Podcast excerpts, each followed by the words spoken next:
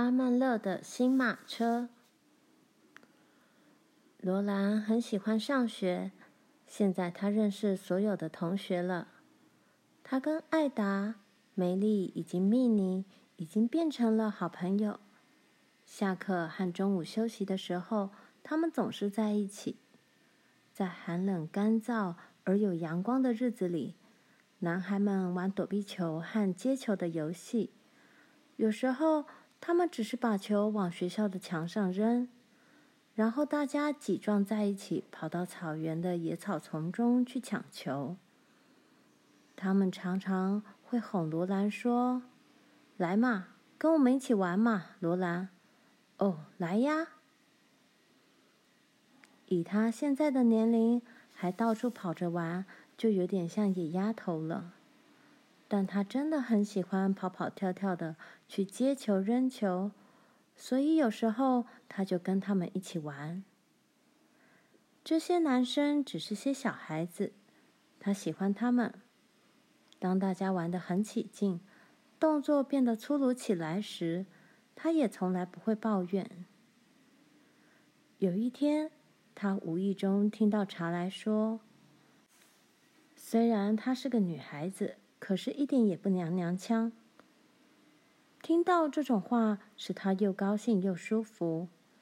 他知道，当一个大女生受到小男孩喜爱时，那么每个人也都是很喜爱她的。即使她跑跳得满脸通红发烫，头发上的发针松落，别的女生也知道。罗兰并不是一个野丫头。有时候，艾达也跟男生一起玩，梅丽和蜜妮则在一旁观赏，拍手叫好。只有奈尼·奥尔逊不屑地把鼻子抬得高高的。他们会很有礼貌地请奈尼一道去散散步，他总是不肯去，这实在是太粗野了。他说。艾达大笑，他是担心破坏了他的纽约州容貌。梅丽说：“我想奈尼留在教室里是为了跟怀德小姐拉交情，她一直在跟她说话。”米妮说：“随她去吧，没有她我们会更开心。”罗兰说：“怀德小姐以前也住在纽约州，他们大概在谈那里的事。”梅丽瞥了罗兰一眼，对他笑笑，捏捏他的手臂。虽然没有人叫奈尼老师的宠物，但是大家心中却都这么想。罗兰才不在乎呢，他是班上功课最好的学生，他才不需要为了待在学校而做老师的宠物。罗兰每天吃完晚饭后开始念书。一直念到上床睡觉，这是他最想念玛丽的时候。以前他们总是一起温习功课，但是他知道，此时在远方爱荷华的玛丽也正在做功课。如果玛丽要继续留在学校里，享有所有的学习机会，罗兰就必须得到一张教师资格证书。这个念头在他脑中一闪即逝。此时，他正跟梅丽和艾达手挽着手一起散步。米妮问道：“你们知道我在想什么吗？”他们一起问他：“不知道是什么啊？”米妮说着：“我敢打赌，奈尼正在计划安排的是为了那个。”米妮说着，朝篷车道上迎面而来的那两匹马点头示意。那两匹马是棕色的莫甘种马，它们修长的腿正迅速奔驰，马蹄扬起一阵阵灰尘，光滑的肩甲像玻璃般光亮，黑色的鬃毛和马尾也在风中闪耀。它们的耳朵竖向前方。明亮的双眼活泼愉快，镶在马具上的红色流苏正轻快地舞动着。闪耀的阳光照在他们拱起的颈弯，也照在他们两侧光滑的腹部和圆肥的臀部。他们后面拖着一辆闪闪发光的全新轻型马车，它的挡板亮得耀眼。一尘不染的黑色车棚呈弧形盖在座位上，车轮是红色的。罗兰他们从来没见过这种马车。当马车经过时，艾达问：“你为什么不鞠躬？”罗兰。梅丽说：“你没看见他对我们举帽致意吗？”罗兰眼里只有那两匹漂亮的马，马车只从他眼前一闪而逝。他说：“哦，我很抱歉，我不是故意这么没礼貌的。他们就像诗一样美，对不对？”美丽说：“你不是指奈尼对他有意思吧，米妮？他是个成熟的男人嘛，又有自己的放领地。”米妮说：“我曾看过奈尼望着这两匹马的表情，我敢打赌，他已下定决心要坐上这两匹马所拉的马车。你知道他心中打定主意时是什么表情？”现在他又有了这么一辆马车。罗兰说：“嗯，今年七月四日时，他还没有马车。”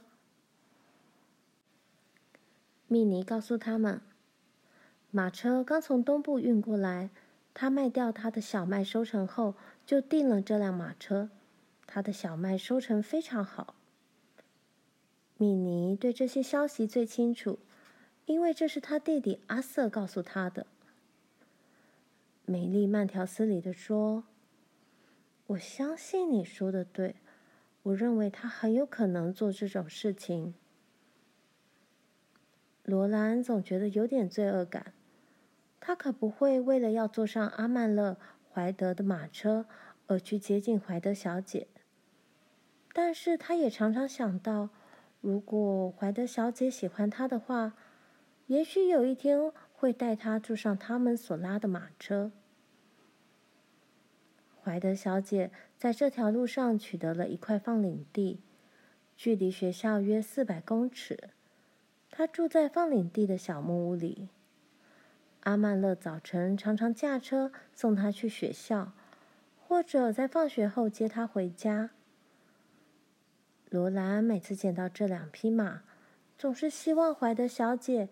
也许会在哪天邀他坐一次马车，那他是不是就跟奈尼·奥尔逊一样的可怕，令人讨厌？现在他看见那辆马车了，罗兰更加希望能上去坐一坐。这两匹马是那么美丽，这辆马车又是那么轻快，叫他怎么不想坐一次呢？艾达说：“快打上课铃了。”他们转身朝学校走去。他们可不能迟到。在教室门口，他们用长柄勺舀水来喝，然后走进教室。他们浑身被日晒风吹得又黑又热，沾满了灰沙。奈尼则干净整洁，一副淑女的模样。她的肌肤雪白。头发梳得一丝不乱。他不屑地看看他们，高傲地笑了笑。罗兰立刻反瞪回去。奈尼不耐烦地扭了扭肩膀和下巴。奈尼说：“你别以为你有多了不起，罗兰·英格斯。怀德小姐说，你父亲虽然是校董，但却没资格对学校的事情表示什么意见。”罗兰倒抽了一口气。“什么？”艾达勇敢地说，“我想他跟任何人一样有资格对校中的事情表示意见，也许比别人更有资格说话，对不对，罗兰？”罗兰大叫：“他当然有资格。”梅丽说：“对，他更有资格，因为罗兰和琳琳都在学校里。”其他的校董根本没有孩子。罗兰气得不得了，奈妮竟敢说爸不好听的话。怀德小姐在门口的台阶上摇铃，铃声在罗兰脑中叮当乱响。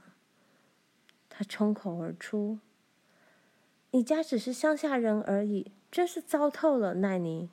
如果你住在镇上，那么你父亲也许可以当校董，有资格对学校的事情说几句话。”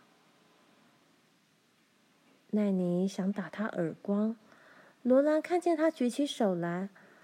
而罗兰自己也差点来不及想，他绝不可以，绝不可以打奈宁耳光，差点来不及阻止自己去打奈宁耳光。接着，奈宁很快放下手来，滑进她的座位。怀德小姐走了进来，所有的学生都走了进来。罗兰在她自己的座位上坐下。他仍然气得两眼都看不清东西。艾达的手从桌面下伸过来，在他紧握的拳头上捏了一下，意思是说：“你说的好极了，他活该。”